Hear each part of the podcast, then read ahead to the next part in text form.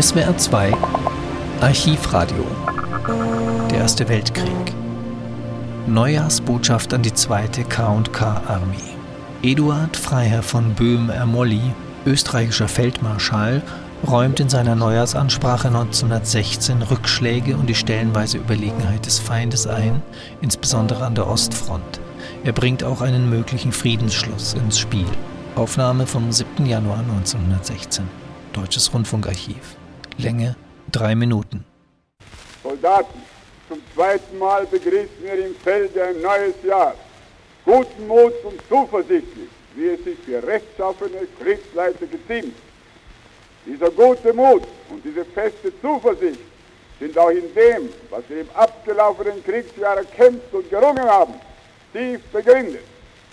Im Neujahr 15 stand die zweite Armee noch in Russisch-Polen, nachdem sie durch ihre kühne, unaufhaltsame Offensive den Einbruch des Feindes in Preußisch-Schlesien verhindert und die Operationen der Deutschen auf das wirksamste unterstützt hatte.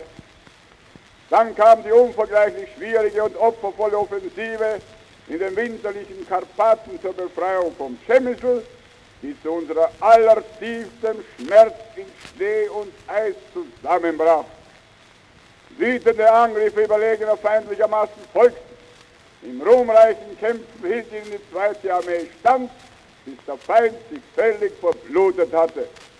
Und dann begann unser Siegeszug über die Karpaten nach Galizien. Wir nahmen Tambor, warfen nach harten Ringen den Feind über die Wischnia, schlugen ihn glänzend bei Grodek und eroberten Lemberg wieder. Das ganze Reich jubelte uns zu, unser heißgeliebter oberster Kriegsherr begrüßte uns allergnädigst und huldvoll. Im Hochgefühl der Sieger ernteten wir das Korn und den Weizen, die der Feind gesät hatte, und bebauten das wiedergewonnene Land. Neu gestärkt warfen wir da den Feind in kraftvollen Vordringen in den denkwürdigen Kämpfen an der Slotalipa und bei Bialikamien, bei Radziwilow und Podkamien und stehen heute auf feindlichen Boden.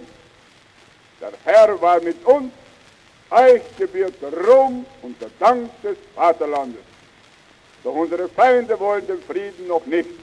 Und so werden wir auch im neuen Jahre kämpfen, guten Mut und zuversichtlich wie bisher, durchdrungen von dem unerschütterlichen Willen durchzuhalten bis zum friedensschaffenden Sieg. Dazu bedarf der Kriegsball auch des Glücks und das, brave Soldaten der zweiten Armee, wünscht euch vom ganzen Herzen euer Armeekommandant.